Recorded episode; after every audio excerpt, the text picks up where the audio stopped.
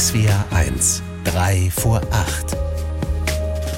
Heute mit Pfarrer Thomas Steiger. Guten Morgen. Im Römerbrief des Paulus heißt es, keiner von uns liebt sich selber und keiner stirbt sich selber. Dabei habe ich immer gedacht, wenn ich einmal irgendwo ganz allein sein werde, dann, wenn ich sterbe. Das kann mir keiner abnehmen, da kann mich keiner trösten oder unterstützen.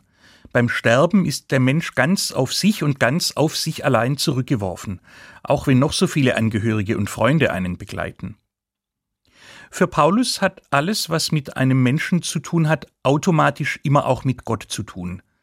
Der Mensch gehört sich nicht selbst, sein Leben ist nicht sein Eigentum und der Tod als Lebensende dementsprechend auch nicht. Der Mensch gehört so wie alles auf dieser Welt dem, der sie geschaffen hat, also Gott. So wie Paulus die menschliche Existenz versteht, kann es nicht darum gehen, dass ich mich selbst verwirkliche, dass ich möglichst viel erarbeite oder leiste. Es ist unnötig, mir einen großen Namen zu machen. Wenn mir etwas gelingt, dann ist es Gott zur Ehre. Als glaubender Mensch verstehe ich, was Paulus sagt, und ich halte es für richtig, zumal wenn ich daran denke, wie begrenzt mein Leben ist und wie unbedeutend ich bin als einer von so vielen auf diesem Planeten aber von der Realität ist das weit entfernt. Wie die meisten achte ich darauf, gut dazustehen, gelobt zu werden. Ich will als Person respektiert werden und manchmal will ich sogar im Mittelpunkt stehen. Dass ich nicht für mich selbst tue, was sich in meinem Leben abspielt?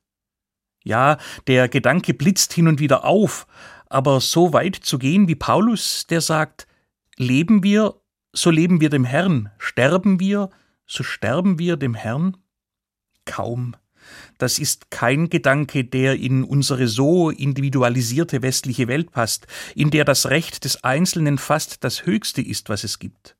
Mein Leben gehört mir, wann und wie ich sterbe, das will ich selbst bestimmen. Vor wenigen Wochen habe ich einen Mann beerdigt, etwas über 60. Er bekam letztes Jahr eine schlimme Diagnose, war seitdem schwer krank und hat am Ende gewusst, dass er nicht mehr lange zu leben hat. Bei ihm habe ich gespürt, dass der Paulussatz doch eine radikale Wahrheit in sich birgt.